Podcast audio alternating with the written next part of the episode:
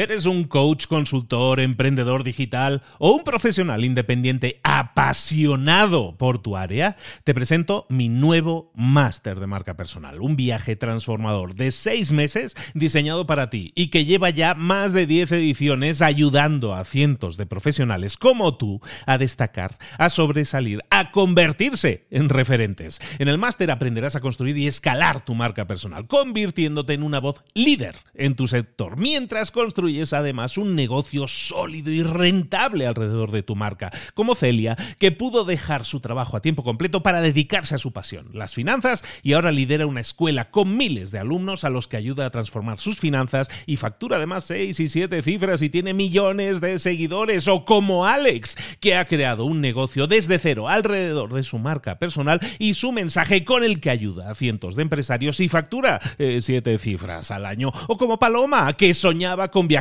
por el mundo y que ahora vive como nómada digital con cientos de miles de seguidores y más de 17.000 alumnos. Gracias al máster, su sueño pasó de ser una idea a una realidad rentable y reconocida. Este es el momento de que tú también dejes tu huella, de influir y de vivir por fin de tu pasión. Visita librosparaemprendedores.net barra marca y descubre muchas más historias de éxito de gente que confió en nuestro método. En junio comenzamos además la nueva generación y añadimos más novedades, más servicios y más soporte que nunca. Únete a la élite de profesionales que ya están cambiando sus vidas. ¿Estás listo? ¿Estás lista para desarrollar tu marca personal y ser nuestra próxima historia de éxito? Pues visita librosparaemprendedores.net barra marca y comencemos. Somos adictos estamos enganchados completamente a todas esas aplicaciones en las que pasamos constantemente el tiempo. Aplicaciones como Facebook, como Instagram, como Snapchat, como Netflix, todas esas aplicaciones que nos atraen constantemente, que tenemos que pasar ahí el tiempo y no sabemos por qué. Somos adictos, estamos enganchados.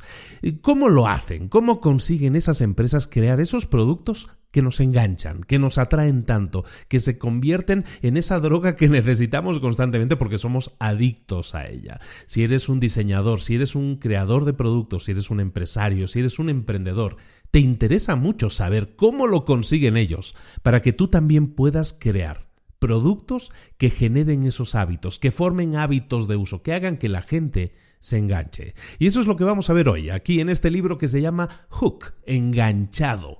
Cómo construir o cómo crear productos que generen hábitos, que generen hábitos de consumo. Eso es lo que vamos a ver ahora en este libro, escrito por el israelí eh, nacionalizado americano Nir Eyal. Muy buen libro que creo que te interesa mucho porque te va a dar las claves no solo para entender cómo, y por qué funciona eso, sino también para crear tú mismo esos productos que hagan que la gente se quede enganchada. Todo eso aquí y ahora en libros para emprendedores. Sin más, comenzamos.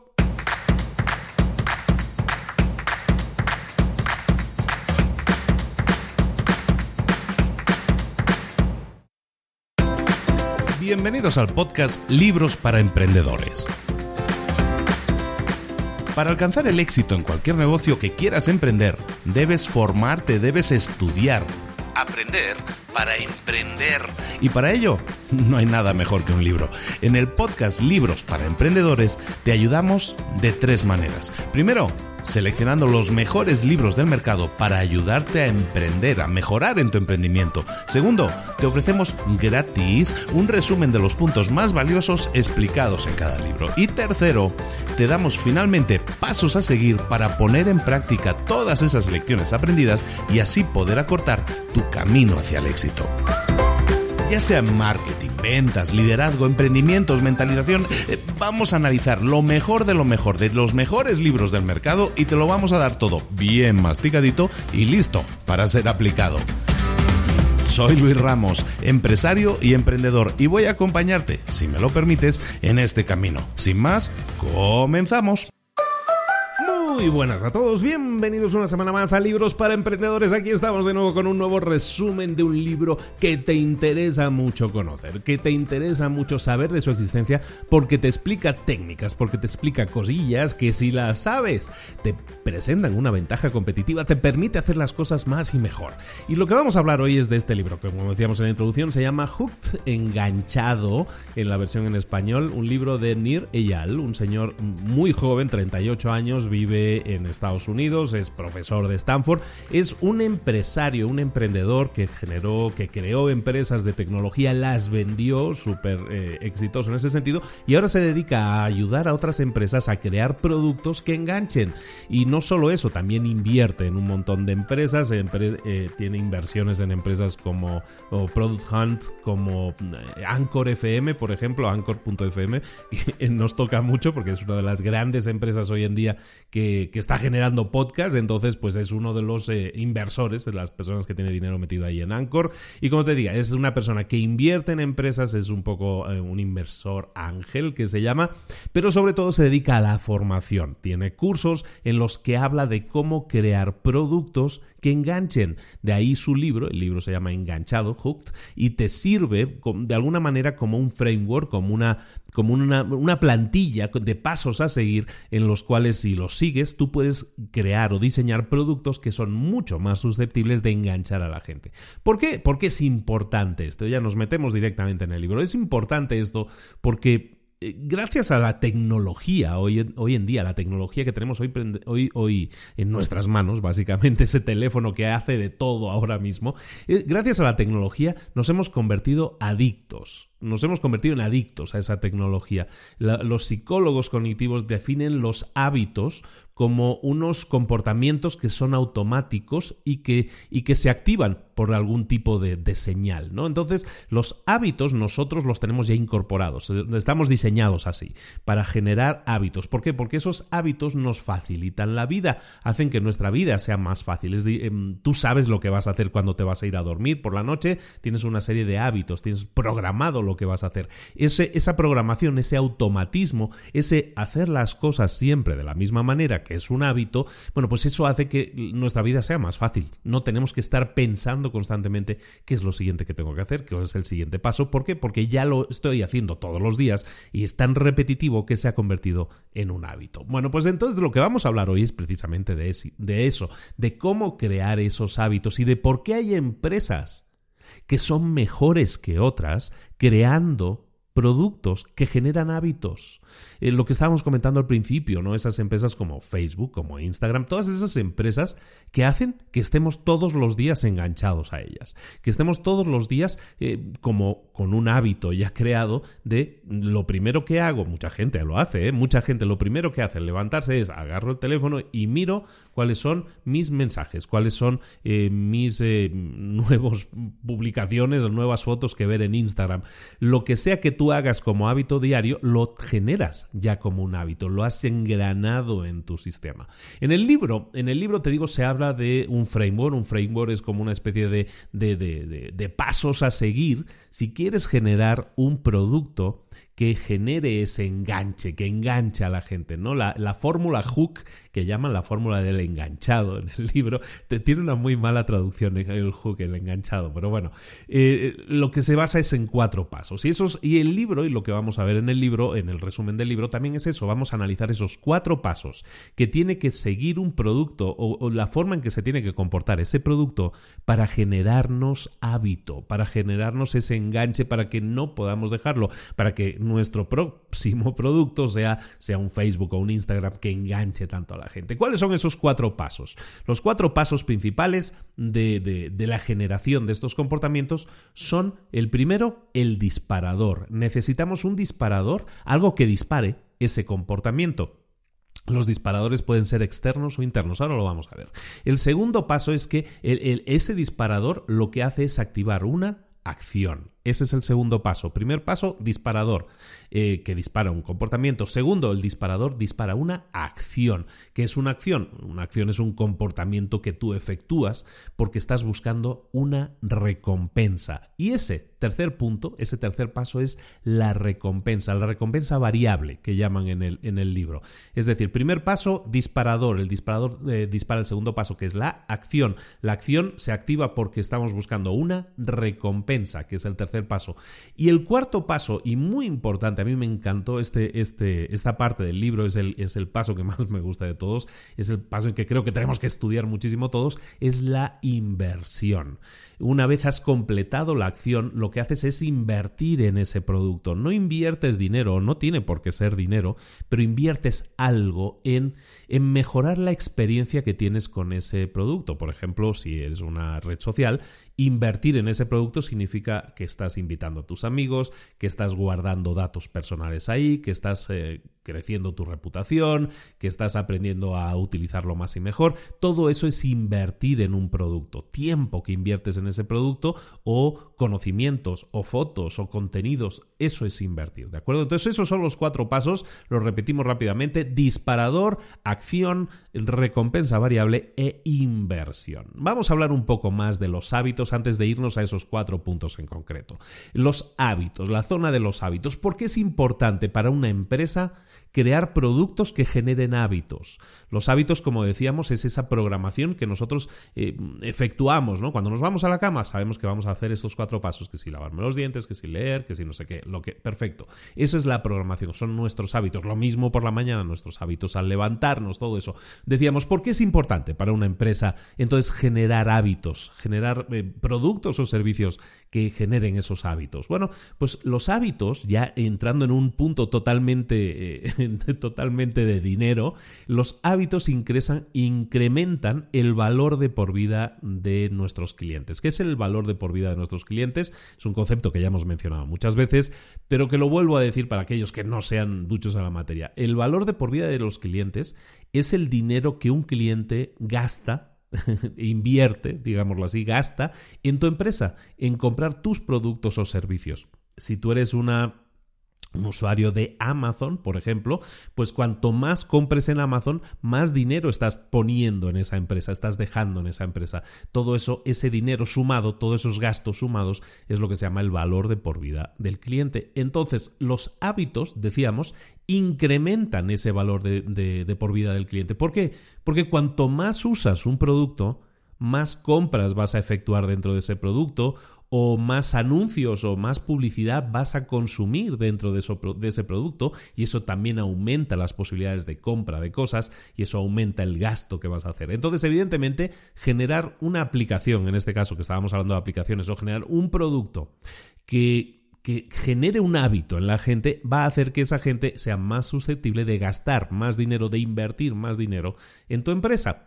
Eso por un lado. Luego también, ¿por qué es interesante para una empresa generar productos que generen hábitos? Bueno, pues básicamente porque eso le da a la, a la empresa la posibilidad de cobrar más por sus productos. Cuando tú tienes una persona que está enganchada a tus productos, que son fans de, tus productos o servicios, ¿qué sucede? Pues que esa gente pues gasta más dinero, o sea, y, si tú le, le, vendes ahora un nuevo producto y es más caro todavía, lo van a pagar. ¿Por qué? Porque creen en el producto, porque están de alguna manera viciados, están enganchados a tu producto, ¿de acuerdo?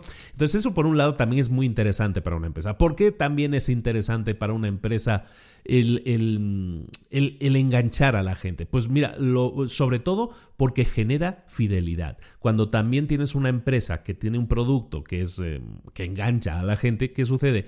Que la gente a la gente le cuesta mucho irse de ese producto. Si tú eres una persona que lleva muchos años utilizando Twitter o utilizando Facebook, pues mm, te cuesta mucho abandonar Twitter o abandonar Facebook. ¿Por qué? Porque ya es parte de tus hábitos, te has se ha convertido en parte de tu día a día.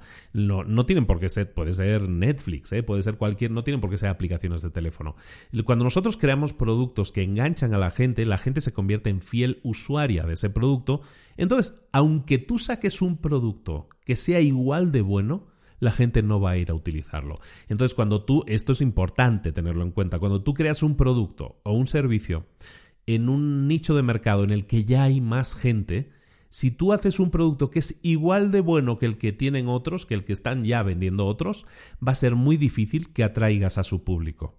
Tu producto tiene que ser tan tan espectacularmente mejor, lo que dicen en el libro, 10 veces mejor, para que la gente deje el producto en el que están y se venga al nuevo producto, ¿de acuerdo? Entonces crea también, por eso es importante crear hábitos de, de consumo, porque entonces la gente eh, se convierte en fiel usuaria y entonces le cuesta abandonar. Pero debemos tener en cuenta también, y es algo importante a destacar, que, un que no todo producto o servicio pues puede generar un hábito de forma eh, fácil. ¿Por qué? Porque hay productos eh, que se tienen que convertir en hábitos mediante el uso continuo. Entonces, si tú vendes un producto que a lo mejor es yo vendo casas, bueno, pues la gente no tiene como hábito comprar casas. La gente no compra casas cada mes. Es más difícil crear un producto que genere, eh, que genere enganche, que genere hábito, si es un producto que no tiene una utilidad constante, sino que no se está utilizando constantemente. ¿De acuerdo?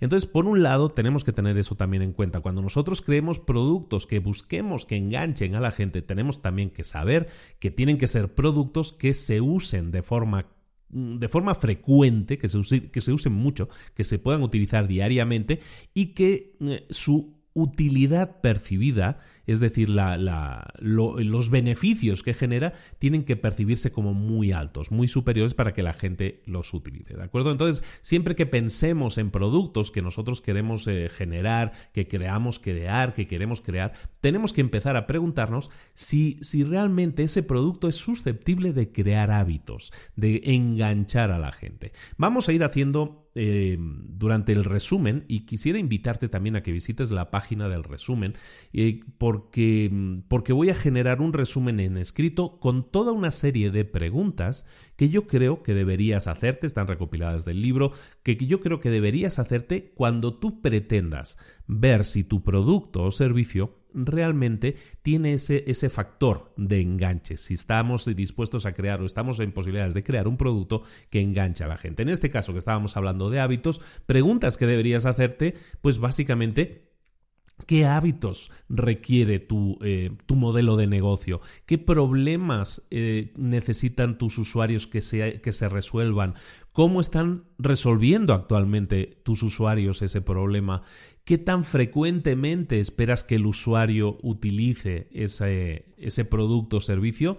¿Y qué comportamiento del usuario quieres que se convierta en hábito. Y esto es fundamental, porque cuando nosotros queremos engranar hábitos, que se, convertir nuestros productos en productos habituales, que estén dentro de sus hábitos, necesitamos reemplazar o necesitamos solucionar un problema del usuario y convertirlo en parte de un comportamiento diario. ¿De acuerdo? Entonces estábamos hablando, ya entrando en, materia, ya hemos hablado entonces introduciendo un poco qué es ese tema de los hábitos y por qué es importante para una empresa tener esos hábitos, crear esos productos que generen esos hábitos. Y luego hemos hablado de esa fórmula Hook, ¿no? La fórmula del enganchado, que básicamente es de cuatro pasos. Hemos visto que esos cuatro pasos serán el disparador, la acción, la recompensa y la inversión. Vamos a ir con el primer paso. El paso uno es el disparador y vamos a ver paso por paso todas esas partes que componen esta fórmula. El primer paso, el disparador. ¿Qué es el disparador? Bueno, toda reacción en cadena siempre comienza con un primer disparo, con un disparador. Eh, los, eh, los, disparadores pueden ser externos o, internos. ¿Qué es un disparador externo?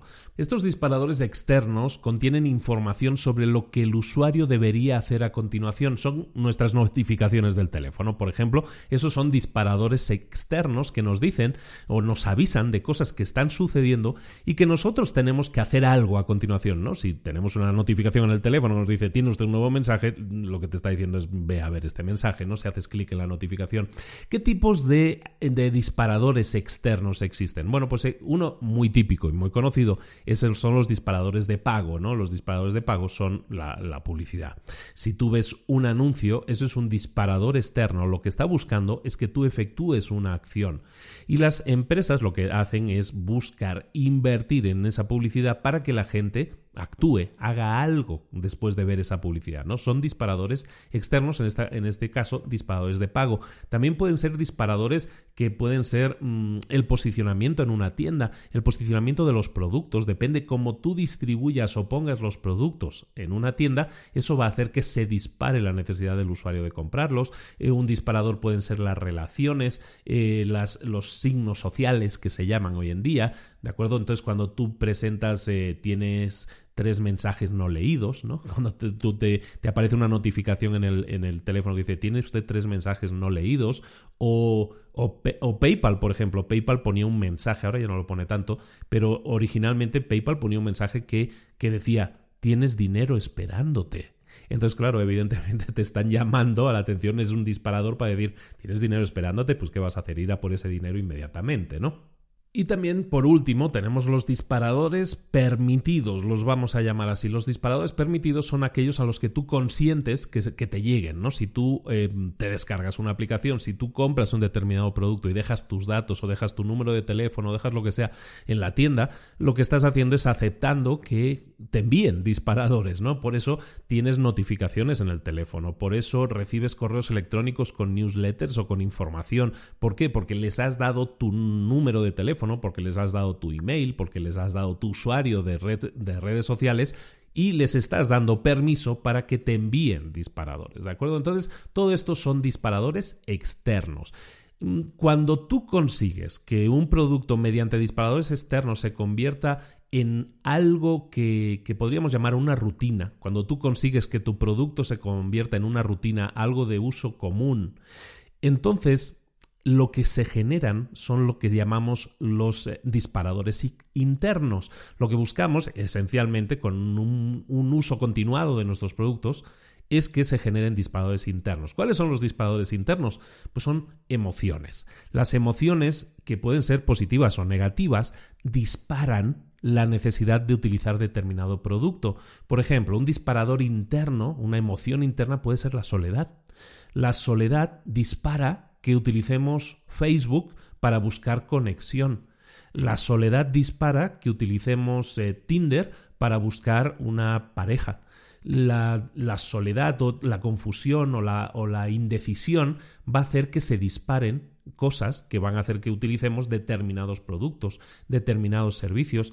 Cuando no sé qué hacer, a lo mejor eso va, cuando estoy me siento aburrido, pues eso va a hacer que, verifique o que vaya a, mirar mi correo electrónico para ver si tengo algún, alguna novedad en ese sentido. Es algo que utiliza mucho la gente en, el, en el, trabajo, que utiliza mucho el correo electrónico como evasión también, ¿no? O sea, voy a ver, me encuentro aburrido y voy a ver el, el correo electrónico a ver qué mensaje nuevo me ha llegado, ¿no?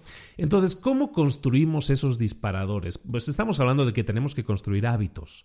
Tenemos que construir esos hábitos. Entonces, ¿cómo construimos esos disparadores? Estamos viendo que los disparadores hacen que la gente utilice un producto. Está claro que los necesitamos crear. ¿Cómo los creamos? Bueno, lo, lo primero que tenemos que pensar es que para construir un hábito, lo primero que tenemos que pensar es detectar un dolor de un usuario. Ese dolor se, se, tiene que solventar de alguna manera y tu producto es el que lo tiene que aliviar. Tu producto es la medicina que alivia ese dolor. No tiene que ser un dolor físico, ¿no? Simplemente tiene que ser un dolor, algo que le moleste a ese usuario.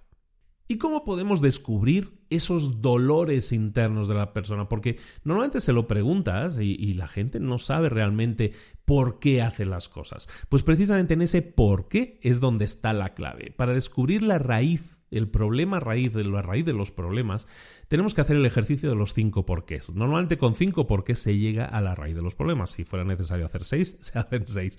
Pero la raíz de los problemas se hace, eh, se llega a ella a través de, la, de los cinco porqués. Vamos a verlo. Con un ejemplo. Por ejemplo, el, si tú quisieras crear una aplicación o tienes una aplicación, un producto, que es el correo electrónico, tú tendrías que preguntarle a algún usuario los porqués, el por qué utiliza, ¿no? Primero, pues vamos a preguntarle a esta chica por qué utiliza su correo electrónico. Oye, ¿tú por qué utilizas tu correo electrónico? Pues ella lo utiliza porque necesita enviar y recibir mensajes en el trabajo. ¿De acuerdo? Esa sería la respuesta al primer porqué. Entonces tú le preguntarías, ¿y por qué necesitas enviar y recibir mensajes en el trabajo?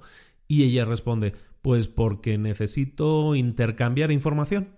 Y entonces tú le preguntas de nuevo, ¿por qué necesitas intercambiar información? Em, porque el tener esa información me permite hacer un mejor trabajo. Y entonces le preguntas, ¿y por qué quieres hacer un mejor trabajo? Y ella te dice, pues porque, mm, porque quiero que mi jefe me valore positivamente y así conseguir un aumento de sueldo. O conseguir una promoción, un, ascenso en mi, en mi trabajo. ¿Y por qué quieres una, una promoción o un ascenso en tu trabajo? Y entonces ella te va a decir, pues a lo mejor te dice, pues porque tengo miedo de que no sea yo tan buena o tan, tan imprescindible haciendo las cosas, o porque necesito validación de que lo que hago está bien hecho y ese premio me hace sentir bien. A lo mejor esto te lo dicen con el quinto por qué, o a lo mejor te dicen con el sexto por qué, pero fíjate cómo de utilizar el correo electrónico hemos pasado a hablar de, de sentimientos internos de validación, de miedos, de dolores internos. Entonces, una vez tú descubres ese dolor, ese miedo, entonces tú puedes diseñar tu producto o tu promoción, la promoción de tu producto, los disparadores que estábamos hablando, los puedes diseñar de acuerdo a ese dolor. Entonces, en vez de, señalar todas las maravillas que tiene tu producto, que es un producto, una aplicación de correo electrónico, en este caso que estamos diciendo, pues a lo mejor le puedes enviar un mensaje que active su necesidad de sentirse segura, su necesidad de validación, su motivación para utilizar el mail como una herramienta que le permite hacer su trabajo mejor, que le permite obtener ascensos en el trabajo si lo hace bien, es decir, que le permite hacer un mejor trabajo. Todas esas respuestas que nos han dado son respuestas que tú puedes entonces incluir en la creación o en la promoción de tu producto, en la creación en la promoción de esos disparadores que estábamos diciendo. Hay muchos tipos de, de sensaciones que nosotros podemos, entre comillas, atacar eh, y hay gente que tiene eh, sentimientos de aburrimiento, sentimientos de miedo, sentimientos de inseguridad, sentimientos de, de, falta de conexión social y que necesitan, pues ahora sí, relacionarse más. Entonces, hablamos de esas preguntas, ¿no? Que vamos a ir haciéndonos en el camino. Entonces, preguntas que deberías hacerte para generar, para diseñar esos, esos disparadores. Pues lo primero, preguntarte quién es el usuario. ¿Quién es el usuario de tu producto o servicio? ¿Quién es esa persona que lo va a utilizar? A continuación, intenta pensar en tres disparadores internos que puedan hacer que ese usuario utilice el producto. ¿Qué disparadores internos harían que este usuario utilizara el producto? Y de esos disparadores, otra pregunta, ¿cuál es el más frecuente? Eh, eh, eh, ¿Cómo, para aquellas personas que a lo mejor se pierden un poco, Imagínate esta frase. Cada vez que mi usuario hace tal cosa, ese es el disparador interno, o se siente de tal manera, entonces realiza tal cosa. ¿no? Y esa cosa es eh, lo que nosotros queremos que se, que se engrane como hábito. ¿De acuerdo? Entonces imagínate siempre esa frase. Cada vez que mi usuario se siente o hace tal cosa, entonces esa persona hace lo que nosotros queremos que haga. Entonces empieza a pensar de esa manera en esos disparadores internos, ¿no? ¿Qué es lo que sucede cada vez que una persona realiza o piensa o siente tal cosa? Para que luego a continuación utilice nuestro producto, esos son los disparadores internos que nosotros tenemos que buscar, ¿de acuerdo? ¿Qué es lo que hacen esas personas antes de de, de, poner en práctica el hábito, antes de utilizar tu producto o servicio? ¿En qué lugares o a qué horas eh, necesitan esas personas que se les envíe un disparador. ¿De acuerdo? Si tú tienes un producto que tiene que ver con el lavado de los dientes, pues a lo mejor tú tienes que enviarles disparadores externos a esas personas cuando sea la hora adecuada para que se laven los dientes. ¿De acuerdo? O para que compren determinado producto. Entonces, si tú sabes que se los lavan por la mañana o por las noches, pues a lo mejor tu publicidad tiene que ir por la mañana o por las noches.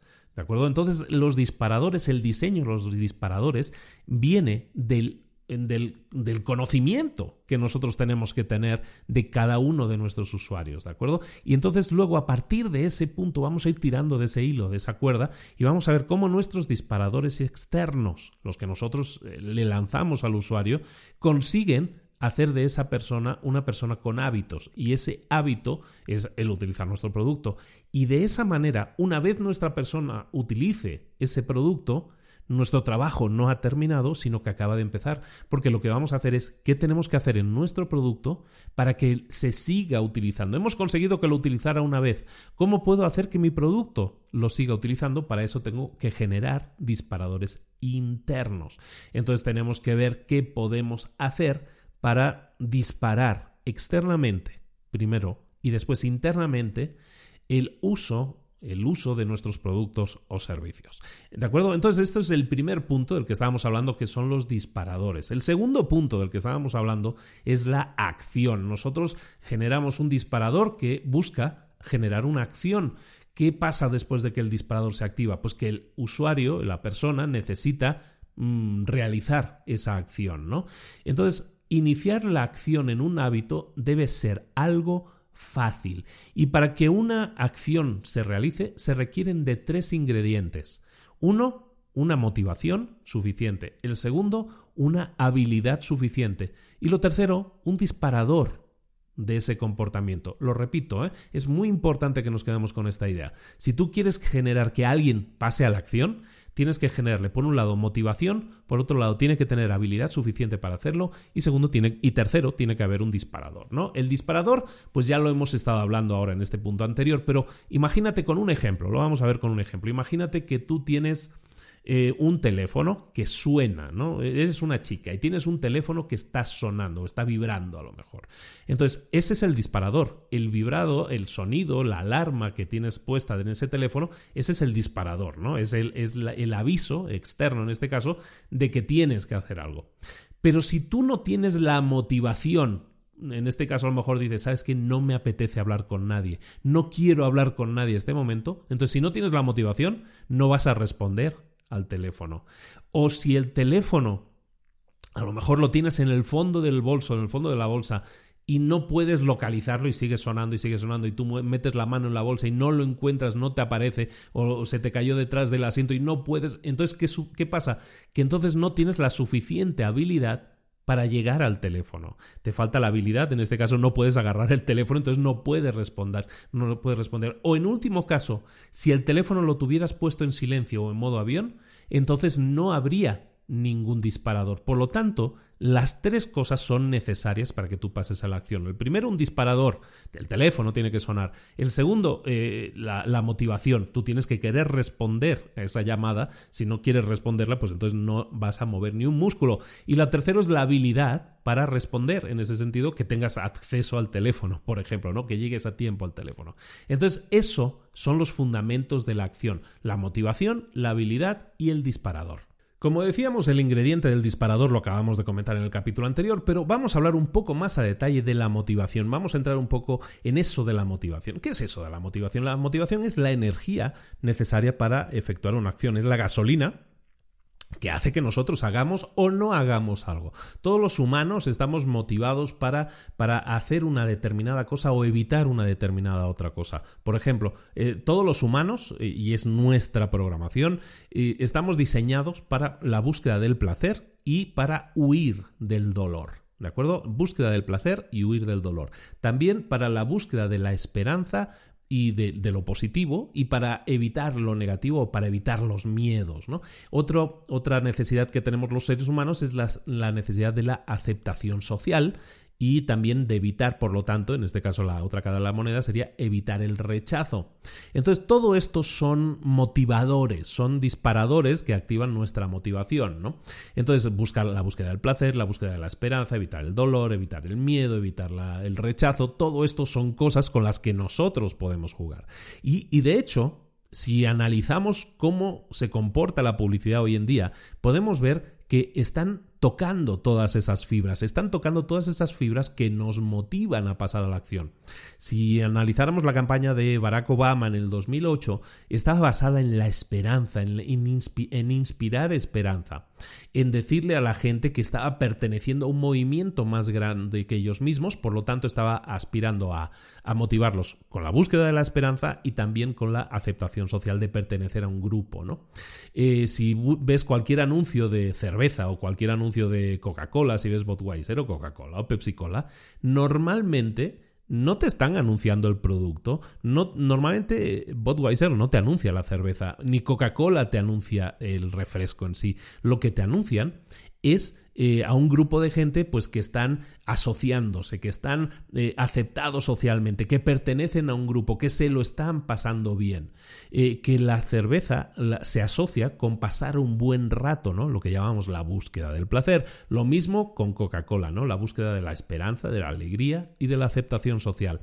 Entonces siempre vas a ver que en los productos para buscar la motivación de utilizar el producto, buscan ese tipo de cosas que nosotros decíamos, la búsqueda del placer, la búsqueda de la esperanza, la búsqueda de la aceptación social e incluso también decirnos ¿Qué pasaría si nosotros no efectuamos determinada acción? ¿no? Las emociones negativas también nos motivan a hacer, ¿no? O sea, los seguros de vida se basan en emociones negativas, ¿no? El miedo a que pase algo y yo no esté protegido. El miedo a, no tener los cuidados médicos necesarios. Todo eso lo venden los seguros médicos, ¿no? Entonces están, están tocando fibras de emociones negativas, ¿no? Si tú no compras este producto, te estás exponiendo a este peligro. Entonces, de esa manera, pues lo que haces es activar el miedo en esa persona y, eso hace que esa persona compre o no compre ese producto o servicio, ¿de acuerdo? Entonces, eso es lo que hablábamos, la motivación, que es uno de esos ingredientes para que pasemos a la acción. Habíamos hablado que era el disparador, la motivación y luego la habilidad, ¿no? Decíamos la habilidad es cuando eh, está sonando el teléfono y tienes que tener la habilidad de, de poder agarrar ese teléfono para poder responderlo, ¿no? La habilidad es la capacidad de efectuar un comportamiento, de hacer, de llevar a cabo, ¿no?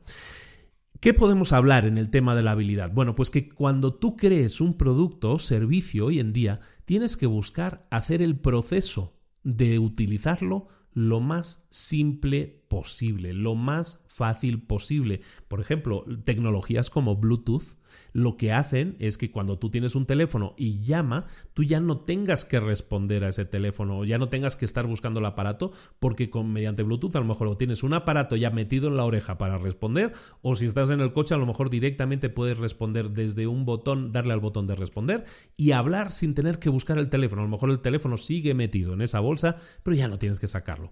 Entonces lo que hacemos con nuestros productos o servicios es lo que decíamos, hacer que el proceso de utilizarlos sea lo más simple posible. Para eso tenemos que diseñar el camino que el usuario recorre cada vez que utiliza nuestros productos. Si tú quieres crear un producto o un servicio que quieres que la gente utilice lo más posible, tiene que ser lo más simple posible de utilizar.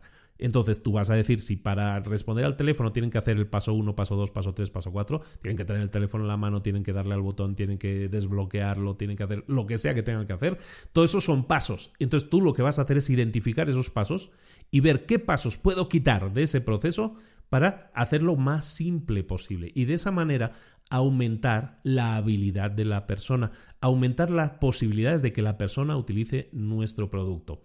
Eso es algo que se ha hecho, eh, la tecnología nos lo está haciendo todos los días, eh, para todos aquellos que lleven ya unos años en esto de Internet, yo ya llevo unas décadas en esto de Internet, pues originalmente si tú querías crear una página en Internet, o querías crear un contenido en Internet, la cosa no era fácil. Tenías que saber programación, tenías que saber HTML y hacer las cosas de esa manera. Y de repente, en la curva de, de acceso se, se hizo mucho más fácil cuando pues aparecieron, por ejemplo, Blogger, ¿no? Que luego lo compró Google. Pues Blogger era una, una empresa que te permitía crear páginas web sin tener que saber de codificación, sino, sin tener que saber cosas raras, sino simplemente llegabas, decías, quiero una página web que se titule de esta manera y voy a crear artículo que tenga este título y tenga este contenido. ¿De acuerdo? Entonces era algo que facilitaba que mucha gente pudiera entrar a crear páginas en Internet.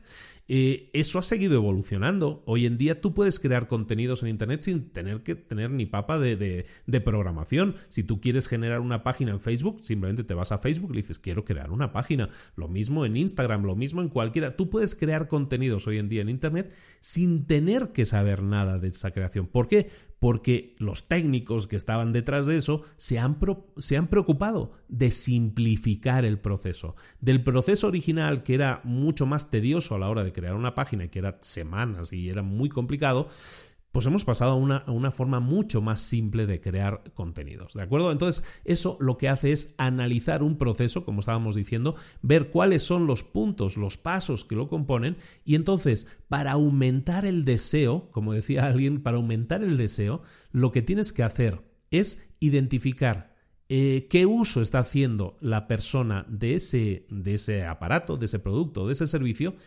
y eliminar todos los pasos que sean posibles. ¿De acuerdo? Lo que es lo que se llamaría simplificar el producto. ¿Cómo lo podemos simplificar? Hay diversos factores en el tema de la simplificación. Podemos simplificar en tiempo, en dinero, en esfuerzo requerido, en esfuerzo mental, pensamiento requerido, Em, todo eso son ingredientes que yo puedo tener en cuenta, elementos que pueden aumentar mi, eh, mi uso, el uso de mis productos, ¿no? ¿Por qué ¿Por qué Facebook tuvo éxito, por ejemplo? Facebook tuvo éxito porque facilitaba una serie de tareas. Tú antes tenías que contactar a tus amigos, tenías que enviarle un correo electrónico a cada uno o, un mensajito de teléfono a cada uno, no había otra, otra forma de hacerlo. En cambio, con Facebook, pues de repente tú tenías en Facebook a toda tu gente, a todos los que te conocen, tus amigos, tu, círculo de amistades, y tú podías hacer una única publicación y esa publicación alcanzaba a todo tu círculo de amistades. Entonces lo que estabas haciendo era facilitar ese proceso de conexión con tu gente, con tu círculo de amistades, ¿no? Uber, ¿qué hace Uber? Pues lo que hace Uber es reducir pues eh, temas como lo que estábamos diciendo, ¿no? La dificultad de una serie de tareas en tiempo, en dinero, en esfuerzo físico, en esfuerzo mental. Yo antes quería un coche que me llevara a casa, pues tenía que salir a la calle, tenía que pasar frío, si estaba lloviendo me mojaba, tenía que buscar un taxi que estuviera libre.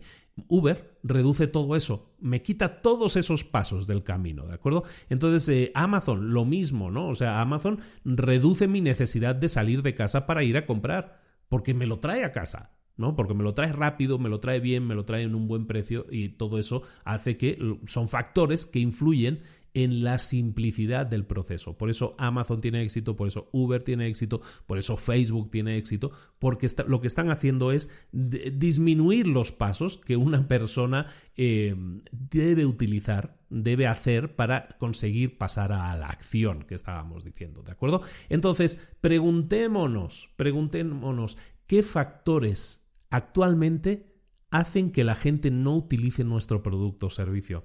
¿Qué factores hacen o qué pasos hacen o, en qué punto estoy yo perdiendo a gente en el camino? Imagínate que tú tienes un proceso de uso de tu producto, haces una publicidad. ¿Por qué la gente no responde a eso? ¿Qué es lo que está pasando? ¿Qué, qué es, ¿Cuál es la barrera? ¿Cuál es ese, esa barrera que a la gente se le hace tan imposible de saltar y entonces no utilizan tu producto? Identifica esos puntos. Evidentemente, cuando hablamos de esto, estamos hablando siempre y, estamos casi siempre yendo de nuevo a lo mismo, ¿no? Para todos aquellos que estén hablando, que estén pensando en negocios o en sus productos o servicios, estamos hablando del efecto de Lean Startup, ¿no? El Lean Startup, tú lo que haces es analizar un, eh, un mercado y le haces preguntas, oye, utiliza este producto, te gusta este producto, no te gusta, ves, analizas sus respuestas y entonces mejoras el producto. En este caso es exactamente lo mismo, lo que tenemos que hacer es analizar cómo la gente utiliza o deja de utilizar nuestros productos para de esa manera buscar que la gente pase a la acción eliminando todas las barreras, eliminando todos los problemas que hacen que la gente no lo utilice. Si tú tienes una página que la gente no utiliza mucho, a lo mejor es porque es incómoda de ver, a lo mejor es porque es muy difícil navegar por esa página. Lo que tenemos que hacer es analizar siempre cómo la gente utiliza nuestras páginas, nuestros productos, nuestros servicios, para ver qué podemos hacer para animar a la gente a que lo haga más que lo haga con mayor, eh, que lo haga más veces, ¿no? En ese sentido, es algo que tenemos que estar trabajando. Em, dentro de este capítulo de, de animar a la gente a que pase a la acción, recordar que también hay otra serie de llamémosle trucos que pueden incrementar la motivación de la gente. Y es importante también conocerlos y también conocerlos e identificarlos porque estamos constantemente expuestos a ellos. Son diferentes efectos, por ejemplo, el efecto de la escasez. Cuando cuanta menos cantidad de algo haya, eh, más valioso parece, ¿no? Entonces, por ejemplo, si tú vas a Amazon y te dicen eh, solo quedan dos unidades en stock, eh, sabes que lo tienes que comprar ahora porque a lo mejor te quedas sin él. O se dicen solo queda uno en el almacén, ¿no? O los, o los vuelos, si vas a comprar un vuelo y te dicen, oye, es que solo quedan cinco asientos libres en este precio, ¿no? Lo que te están diciendo es eh, queda poco y por lo tanto si queda poco o te animas a comprarlo en este momento o puede que te lo pierdas, ¿no? Es el efecto escasez. Otro efecto es el, efecto del, encuadre, ¿no? Que se llama. Eh, depende del entorno, del contexto en el que estés presentando algo, el valor, la percepción de valor aumenta.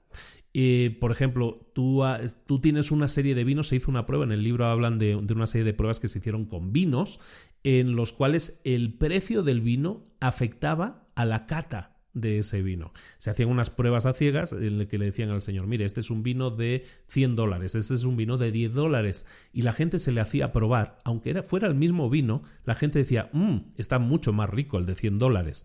¿De acuerdo? Ese es el efecto del encuadre. Estamos encuadrando, en este caso a través del precio, un producto, ¿no?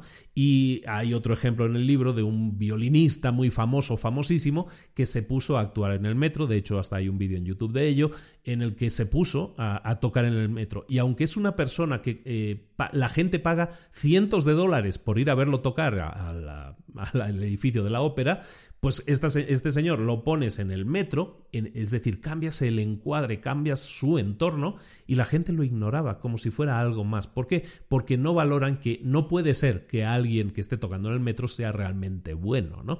Entonces ese es el, el tema del encuadre. Todos estos efectos que estamos hablando sirven para una sola cosa, para activar la acción, para que la gente entienda que puede actuar o no, o no puede actuar, ¿no? Y dentro de esto, pues hay, hay trucos que, que, tienen mucho que ver en PNL, se utilizan mucho como el anchoring, ¿no? El anclaje. El anclaje es, por ejemplo, que la gente le da más valor a la primera, eh, al primer trozo de información que reciben. Por lo tanto, si tú comienzas una negociación, por ejemplo, con un precio, y e, ese precio marca el resto de la negociación.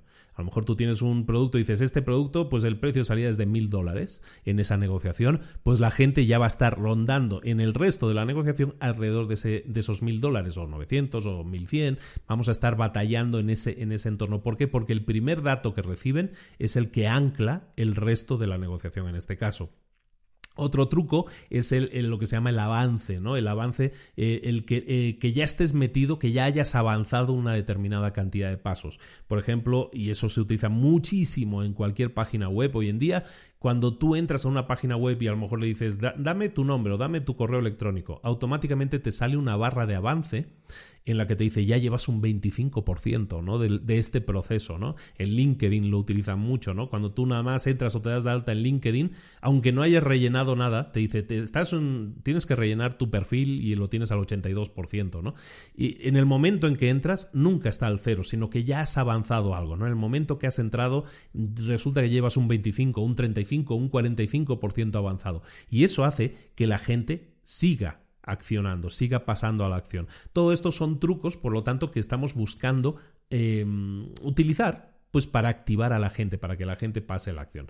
Entonces, preguntas dentro de ese capítulo que podríamos hacernos, pues siempre eh, la primera y la que estamos hablando que es la más clave es cuál es la secuencia que va a llevar a alguien desde el disparador a la recompensa. Estábamos hablando de aquellos cuatro pasos. El punto uno era el disparador, el punto tres, que vamos a ver ahora, es la recompensa.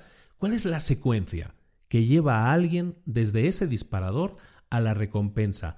Todo eso que hay en medio es la acción. Y lo que vamos a tener que preguntarnos es, en esa acción, ¿cuántos pasos hay? ¿Cuántos de esos pasos puedo eliminar?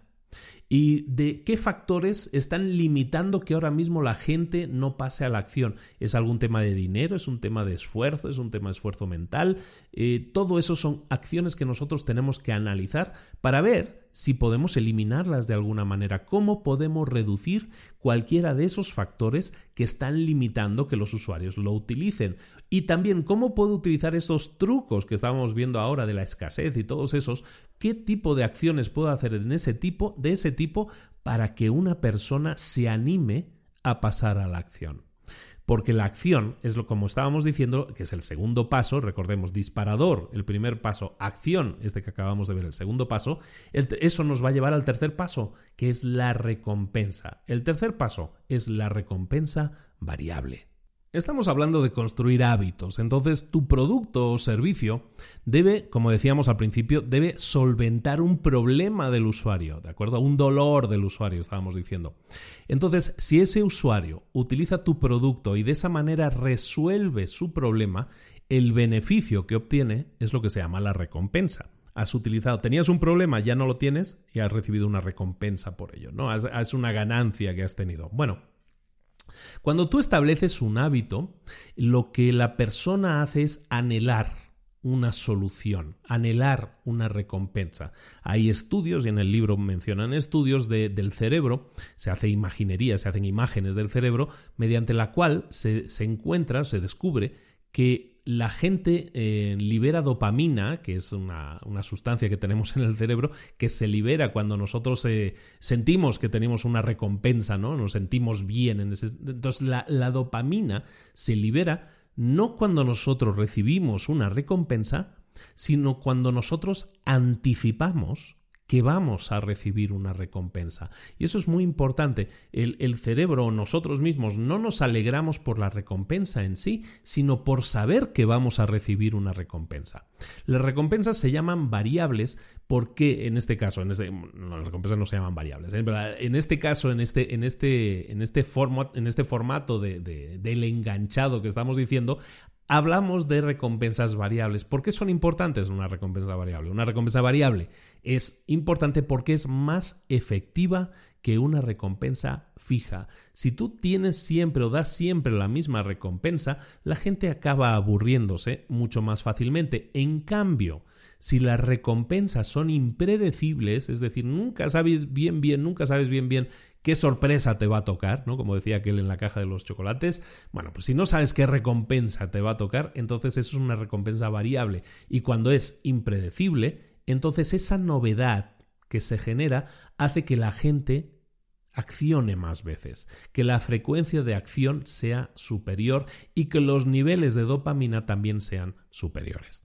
En el libro las recompensas se catalogan en tres tipos. Las recompensas de la tribu, que generalmente son las recompensas que tienen que ver con la aceptación social. Estábamos hablando de que muchas veces buscamos sentirnos aceptados, sentirnos parte de una tribu, en este caso, sentirnos aceptados, atractivos, importantes, sentirnos incluidos dentro de algo.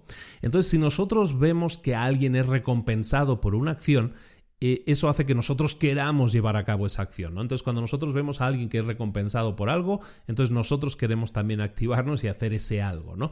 O si nosotros vemos a alguien que hace like de una publicación en Facebook, o nosotros tenemos una publicación en Facebook, entonces tenemos una recompensa en la tribu cuantos más likes tengamos, cuantos más seguidores tengamos, la recompensa de la tribu es mayor, ¿no? Cuantos más likes tengamos, cuantos más comentarios tengamos, cuantos más seguidores tengamos. Por eso hay mucha gente que busca como meta, y se está estableciendo eso en muchos casos, como meta en la vida el tener muchos seguidores. ¿Por qué? Porque eso genera una recompensa en sí mismo, ¿no? El ego, el ego de cada uno se aumenta, se infla mucho más con cada uno de esos seguidores o likes o comentarios que tengamos, ¿no? Entonces, las recompensas son de un tipo, en este caso, las recompensas de la tribu, hay otro tipo que es las recompensas de la caza, y eso viene también de un poco como estamos nosotros diseñados. Nosotros estamos diseñados eh, originalmente como animales que tenían eh, que ir de caza para comer, ¿no? Teníamos, si teníamos eh, que protegernos del frío o del hambre, pues teníamos que cazar para tener pieles y para tener comida, ¿no? Estamos diseñados de esa manera y venimos de eso, esa es nuestra naturaleza. Entonces todo eso, aunque ya ha evolucionado, evidentemente, con muchos millones de años, lo que estamos hablando es de que esa búsqueda de la supervivencia, esa búsqueda de la comida, esa búsqueda del dinero, que es un poco la evolución de todo eso, o la búsqueda de la información, es algo que para nosotros eh, el conseguir información, el conseguir dinero, el conseguir comida, todo eso... Ah, aumenta nuestra sensación de que estamos cumpliendo nuestro objetivo, de que estamos ayudando a nuestra supervivencia. Entonces, como estamos condicionados para sentirnos bien cuando eso se cumple, pues por eso, eh, por ejemplo, si nosotros ganamos más dinero, queremos ganar más dinero, queremos tener un sueldo mayor, pues bueno, pues eso eh, nos hace sentir bien, ¿no? ¿Por qué? Porque son las recompensas de la caza. De la misma manera, la búsqueda de dinero, la búsqueda de información, si yo busco información en Google, y la encuentro, entonces ahí sí tiene que ver con mucho la calidad de la información, o si voy a Twitter y encuentro esa información, o voy a Pinterest y busco fotos sobre algo que estaba y lo encuentro, entonces el sentimiento de recompensa por haber encontrado esa información también se complete, entonces me siento bien, ¿de acuerdo? Entonces todo esto son recompensas, estamos hablando de recompensas de la tribu, recompensas de la caza, que es el que estamos hablando ahora, y luego también las recompensas del yo.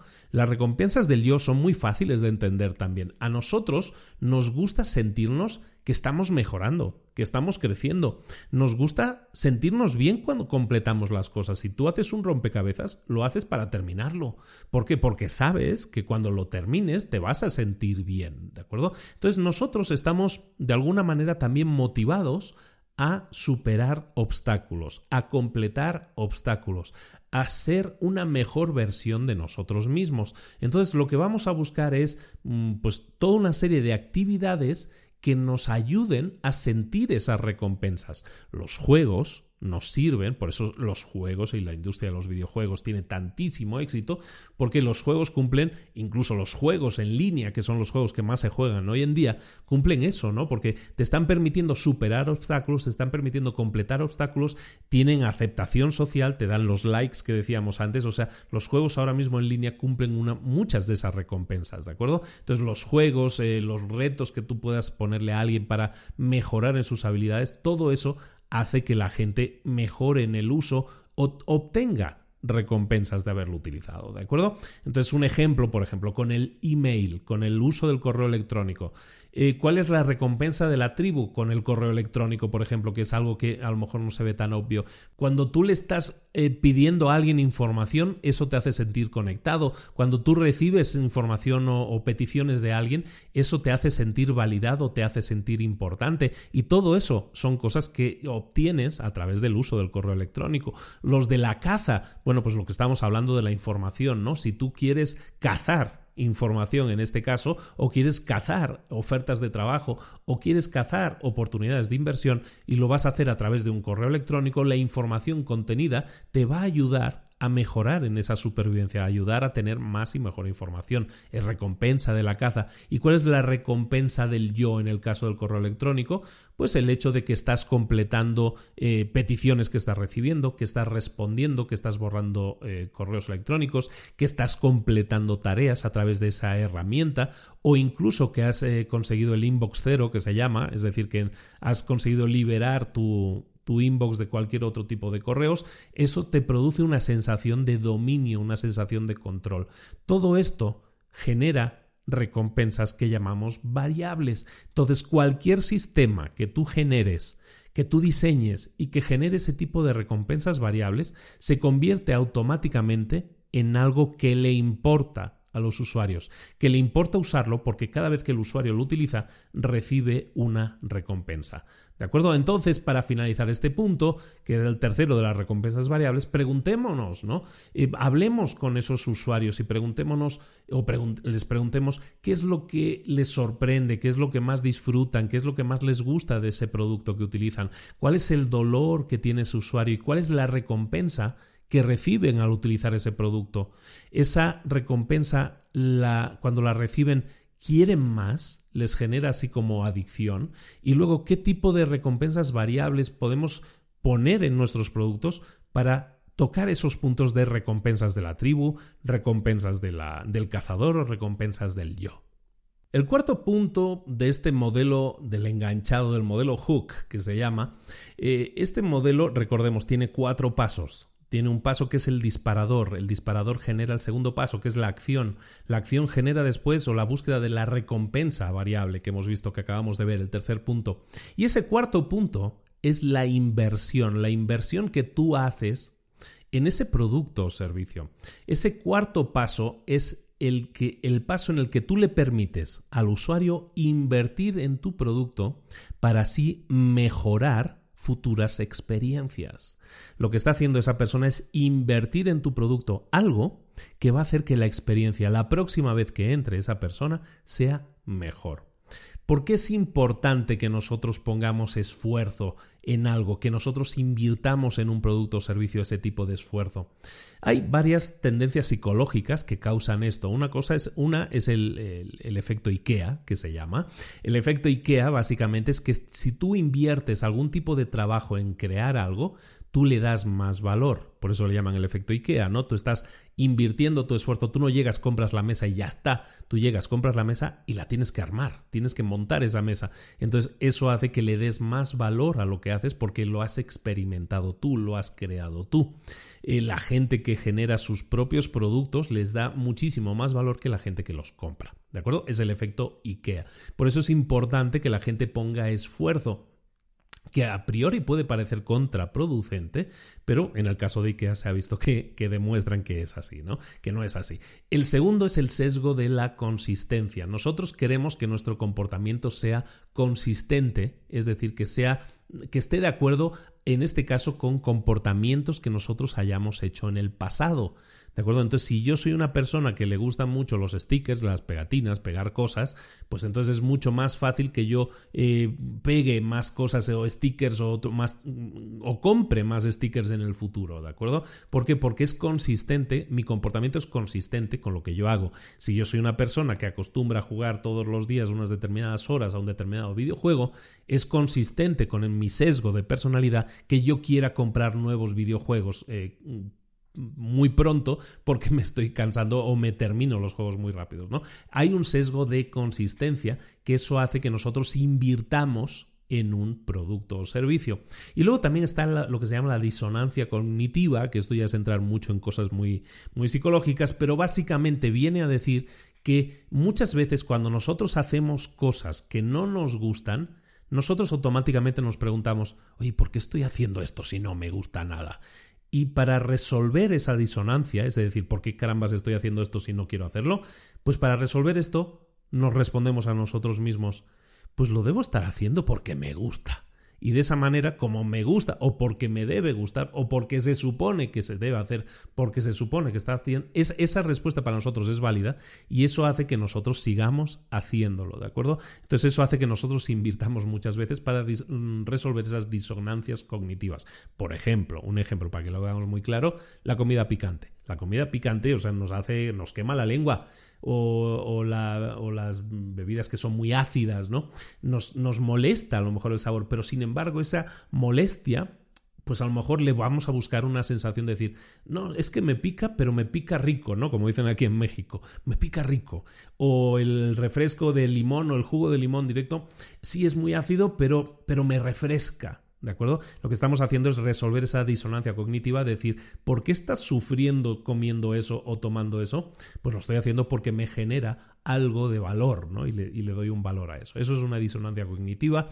Y es, todo esto son eh, tendencias psicológicas que hacen que, por lo tanto, nosotros nos esforcemos en poner esfuerzo, poner algo de nuestra parte para de esa manera valorar mucho más el resultado. Y lo chulo de esto, lo simpático de esto, es que cada vez que nosotros invertimos tiempo, dinero, energía en un producto o servicio, aumenta ese valor para nosotros y también hace más difícil que abandonemos ese producto. ¿Por qué? Porque cada vez estamos invirtiendo más horas en ese producto y entonces es más difícil que lo abandonemos, como decíamos. Entonces todo eso, el generar productos que de alguna manera impliquen que la gente esté invirtiendo, invirtiendo, invirtiendo, va a hacer que la gente se le haga muy difícil abandonarlo. Por ejemplo, ejemplos de inversión que puede hacer un usuario. Ejemplos muy fáciles de entender. iTunes, Spotify, todos estos eh, aplicaciones o Netflix incluso, ¿no? Pero eh, lo que haces es añadir canciones a tu colección, ¿no? O a tu lista de películas que quieres ver. Ese servicio lo que hace también es aprender de tus gustos, de tus preferencias y lo que hace es mostrarte canciones similares, ¿no? Si viste esta película en Netflix, probablemente también te guste esta otra. Si viste esta serie, es que te gustará esto. Si escuchaste este tipo de música, pues te voy a crear una playlist en Spotify yo automáticamente con canciones de ese estilo, porque seguramente te gusten. Y de esa manera consigues que la gente se quede más tiempo. La gente te dice, le da like a, esa a, esa, a ese contenido o escucha ese contenido o lo consume y le está diciendo a la aplicación, le está invirtiendo a esa aplicación información, ¿no? En, en este caso lo podríamos llamar curación de contenidos, ¿no? En Facebook, por ejemplo, en Instagram, lo que estás haciendo básicamente es compartir fotos, vídeos, eh, updates, status, posts, publicaciones, artículos. Lo que haces es compartir contenido en, esas plataformas, en Facebook, en Instagram, en, Twitter, ¿no? ¿Qué estamos haciendo al curar ese contenido? Bueno, pues estamos haciendo, eh, estamos creando contenido que de alguna manera la plataforma identifica y cataloga de una determinada manera. Si yo empiezo a hablar en mis contenidos en Facebook de lo mucho que me gusta, mm, yo qué sé, los patines en línea, pues seguramente Facebook me va a premiar esa inversión que yo estoy haciendo de información, esa curación de información, me la va a premiar metiéndome, premiar entre comillas, metiéndome publicidad de patines en línea o presentándome estatus eh, o publicaciones de gente que trata ese tema de los patines en línea porque a mí me está gustando, ¿de acuerdo? Entonces la inversión, como decimos, no es tanto muchas veces económica, sino es también de esta, de este curación de contenidos, ¿no? También puede ser de datos. Por ejemplo, LinkedIn, una, una plataforma que básicamente se convierte en nuestro en nuestro currículum virtual en el que nosotros vamos poniendo toda nuestra, eh, todo nuestro historial profesional, desde dónde estudiamos, desde dónde hemos trabajado, cuál era nuestro puesto. Todo esto son datos, estamos invirtiendo datos en esa plataforma. ¿Por qué lo hacemos? Pues probablemente porque eso aumente las probabilidades de que, de que aparezcan nuevas oportunidades de trabajo. Si yo pongo que sé hacer eh, páginas web y pongo que sé hacer podcast, pues probablemente sea más fácil que alguien me contrate si necesita, si tienes la necesidad de hacer, necesita a alguien que quiera hacer páginas web y podcast, ¿no? Entonces, toda esa información que yo le voy introduciendo a la máquina, en este caso a LinkedIn, es pues para activar más relaciones profesionales. Yo estoy invirtiendo eso y estoy obteniendo eso. Lo mismo, yo que sé, eh, plataformas como Mint. Mint es una plataforma en la que tú pones tus datos financieros. Eh, los movimientos de tus cuentas de banco, toda esta información, la pones ahí. ¿Y para qué? ¿Para qué sirve eso? Bueno, pues te sirve para llevar un control de tus finanzas personales, por un lado, pero también le sirve a Mint para decirte recomendaciones sobre cómo podrías presupuestar mejor, si quisieras reducir gastos, cómo podrías hacerlo, es decir, para darte consejos. Entonces, si tú utilizas esa plataforma, cuanta más información le das a esa plataforma, mejores consejos recibes. ¿De acuerdo? También puede ser en Twitter o en Tinder. Si nosotros buscamos eh, personalizar nuestro contenido, lo que hacemos es utilizar ese tipo de plataformas en las que buscamos conseguir eh, conexiones sociales. La inversión que hacemos ahí no es tanto de dinero, de tiempo, de datos, sino de conexiones sociales. Y entonces buscamos aplicaciones que nos permitan conectarnos socialmente. En Twitter y, tener más seguidores y saber que si yo publico un contenido, la gente hace retweets de esos contenidos. O si estoy en Tinder y entonces cuanta más gente utilice la aplicación, cuanto más yo la utilice, mejores perfiles voy a obtener porque estoy de alguna manera acotando el perfil de persona que quiero ver o que no quiero ver. Entonces, todo ese tema de conexiones es importante también porque aumenta, aumenta el uso, la inversión que el usuario está haciendo en esa plataforma. Otra, otra otra técnica, otra cosa, otra clave que nosotros podríamos tener en cuenta es la reputación. El construir una reputación hace que nosotros utilicemos una aplicación mucho más. Si yo soy vendedor en eBay o en Mercado Libre o soy em, rentador, alquilador de habitaciones en Airbnb, yo tengo que construirme una reputación. Entonces, tu reputación como vendedor aumenta con la cantidad de puntuaciones de 5 estrellas que recibas y entonces tus servicios se van a ver mejor, se van a valorar como mejores cuantas mejores puntuaciones positivas tengas. ¿De acuerdo? Lo mismo en Reddit, lo mismo en Quora, en cualquiera de estas aplicaciones en las que eh, hay foros de preguntas y respuestas, fundamentalmente, que este tipo de comunidades funcionan mediante reputación. No, tú no obtienes premios Tú no tienes tantos likes y los likes son un premio en sí, sino que los likes o esas puntuaciones aumentan tu reputación dentro de esa plataforma y entonces al aumentar tu reputación, tus aportaciones se convierten en más valiosas. Y entonces, volviendo al punto que, ya he reclamado tu atención en varias ocasiones, Cuanta más reputación crezcas, cuantos más seguidores tengas, cuantos más datos hayas compartido, cuantos más contenidos hayas curado en estas aplicaciones, en estas plataformas, en estos productos o en estos servicios, cuanto más inversión la gente hace en estos productos, ¿qué sucede? Que es mucho más difícil que esa gente abandone ese producto. Si yo llevo años eh, curando contenidos en Facebook o en Twitter, me cuesta mucho abandonar esas aplicaciones. Aunque ahora todo el mundo está en Instagram, es que a mí me cuesta mucho abandonar Twitter. ¿Por qué? Porque llevo muchos años, porque tengo 28.000 tweets publicados y sería como abandonar esa librería, como abandonar todo ese trabajo. No estarías abandonando la aplicación Twitter, estarías abandonando tu propia inversión que has hecho en esa plataforma. Entonces eso es algo interesante porque los costos de cambiar de plataforma, cuanto más consigas que tus usuarios inviertan en tu producto o servicio, más difícil es que se vayan. Entonces, para ir cerrando este capítulo, ¿qué, ¿qué, preguntas deberías hacerte? Pues en tu caso, empieza a preguntarte qué inversión, qué esfuerzo le estoy pidiendo a mis usuarios que realicen y que de esa manera yo esté aumentando las probabilidades de que regresen. ¿Qué esfuerzo, qué inversión les estoy pidiendo que hagan?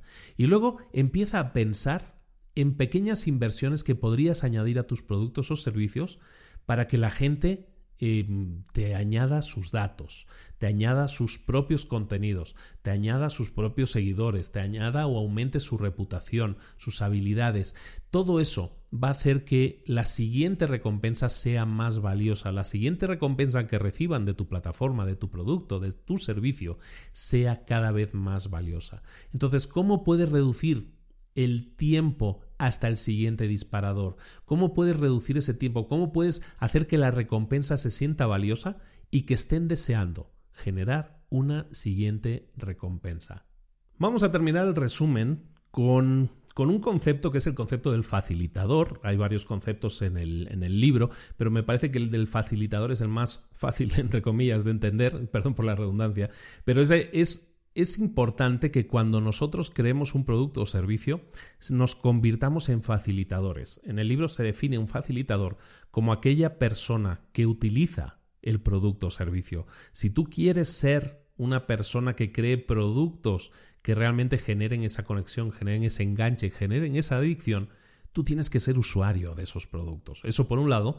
Y por el otro lado, la otra característica es que esos productos tienen que curar una dolencia, entre comillas, del usuario. ¿De acuerdo? Ese problema que el usuario tiene y que tu producto o servicio lo soluciona. ¿De acuerdo? Entonces, por un lado, tenemos que ver eso, que el producto solucione un problema y luego que nosotros también seamos usuarios. De esa forma, nosotros nos convertimos en facilitadores. ¿Cómo podemos, cómo podemos eh, buscar, descubrir oportunidades de negocio, de empresas, de ideas de productos o servicios que nos permitan generar hábitos, que nos permitan generar que la gente se enganche a nuestras ideas, a nuestros productos, a nuestro servicio. ¿Cómo podemos encontrar esas experiencias que generan hábitos? Terminemos con eso, terminemos con eso. Busca investigar en tus propios problemas. Pregúntate por qué o por qué no haces determinadas cosas. Interrógate a ti mismo, empieza por ti mismo, preguntándote cuáles son tus propios problemas y cómo podrías hacer tu vida más fácil solucionando esos problemas. Empieza por ti. Lo segundo, busca lo que están haciendo lo que se llaman los early adopters. Los early adopters son las personas que primero comienzan a utilizar un producto o servicio.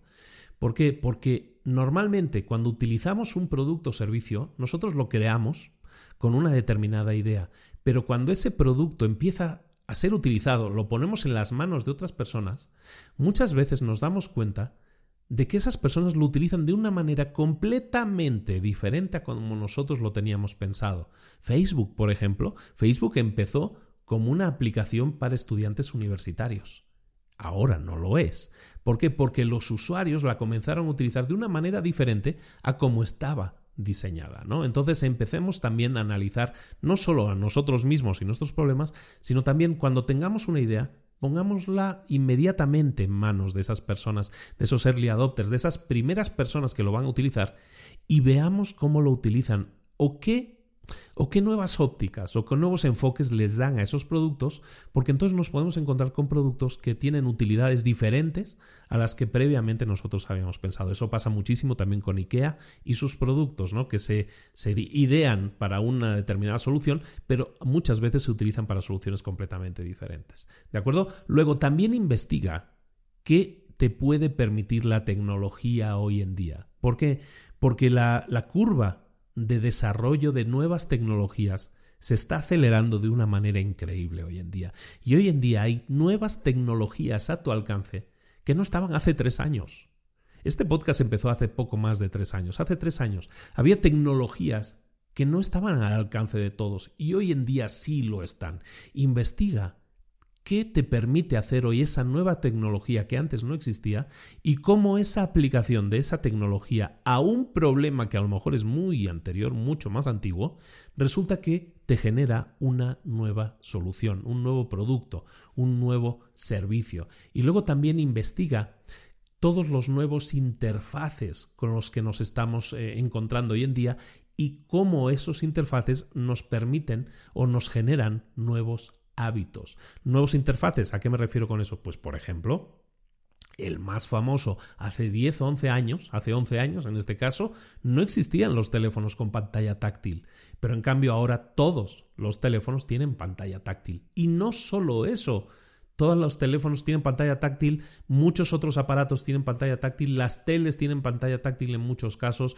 los cajeros automáticos tienen pantalla táctil en muchos casos. Te das cuenta que puedes utilizar esa tecnología o esos nuevos interfaces que se utilizan a lo mejor en, en los teléfonos, los puedes utilizar en los cajeros automáticos. ¿Cómo podemos simplificar la interfaz de, de una persona? En este caso, ¿cómo podemos hacer que esa persona haga algo de una forma más fácil. Eso se hace utilizando tecnología y utilizando nuevos interfaces, nuevas formas de interactuar. Terminemos con estas preguntas entonces. Pregúntate si quieres crear nuevos procesos, nuevos productos, nuevos servicios que generen enganche, que nos enganchen, que generen adicción. Entonces, empieza a pensar en comportamientos de la gente cuando utiliza un producto, en emociones de una persona cuando utiliza un producto. ¿Qué hizo? ¿Qué disparó la necesidad de esa persona para utilizar un producto? ¿Fueron disparadores externos o internos? ¿Estoy, ¿Estoy utilizando o están utilizando el producto como fue diseñado o no?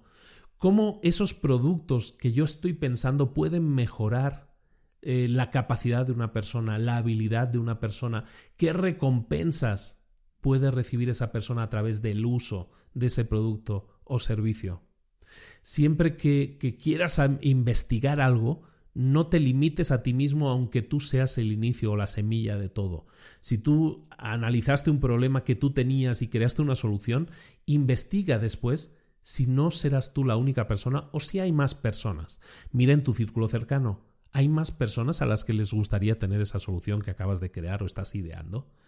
No solo en tu, círculo eh, en tu círculo personal. Hoy en día tenemos redes sociales que nos permitan acceder a miles de personas de una forma muy sencilla, muy fácil, muy cómoda, muy directa, muy inmediata, a las que les podemos preguntar si estarían interesados en este producto o servicio, si lo comprarían, si serían parte de un grupo de prueba.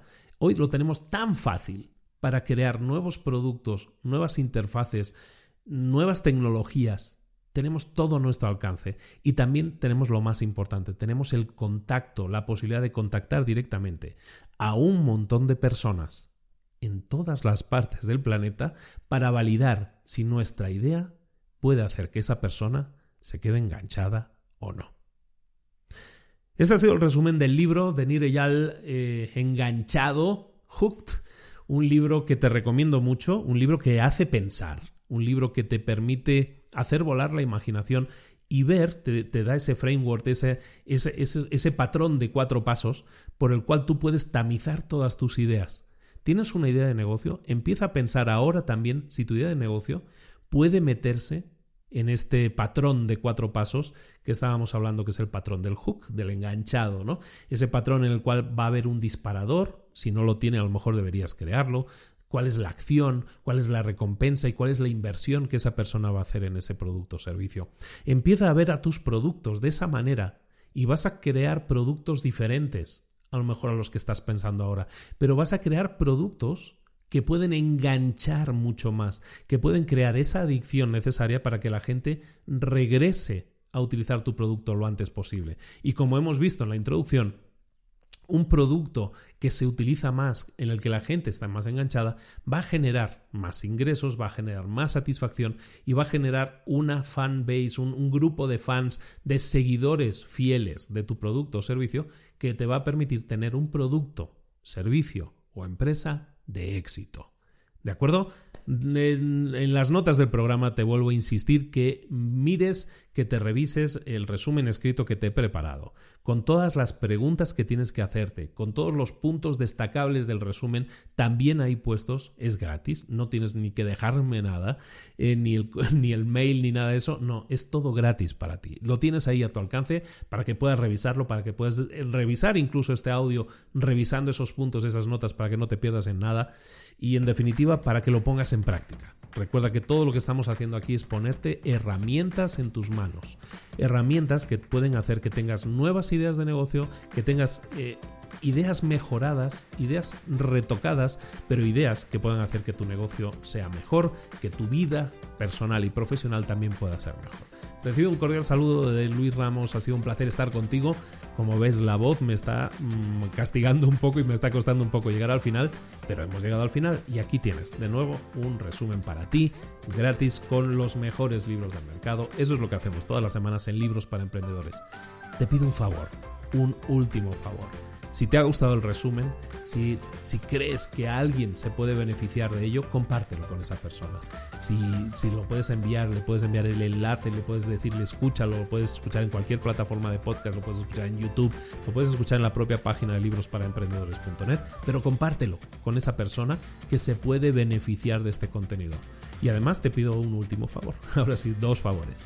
El último es que si puedes comentar, si puedes dejar puntuaciones. No sé dónde lo hayas escuchado, si en iTunes, en iTunes. Si lo dejas en Evox, deja comentarios en Evox. En definitiva, déjanos saber, interactúa con nosotros, invierte un poco en nosotros, en este caso a través de un comentario, a través de una puntuación, a través de ese compartir este contenido con alguien que se puede beneficiar, porque tú estarás no solo invirtiendo en nosotros, nos estarás dando ayuda y nos estarás haciendo crecer. Y eso cada vez lo necesitamos más y porque esto en lo que estamos lo hacemos gratis, lo hacemos por ti, pero necesito crecer para que el impacto que podamos generar sea cada vez mayor. Muchísimas gracias por estar ahí. Recibo un cordial saludo de Luis Ramos. Nos vemos la próxima semana con un nuevo libro, Libros para Emprendedores. Un saludo, hasta luego.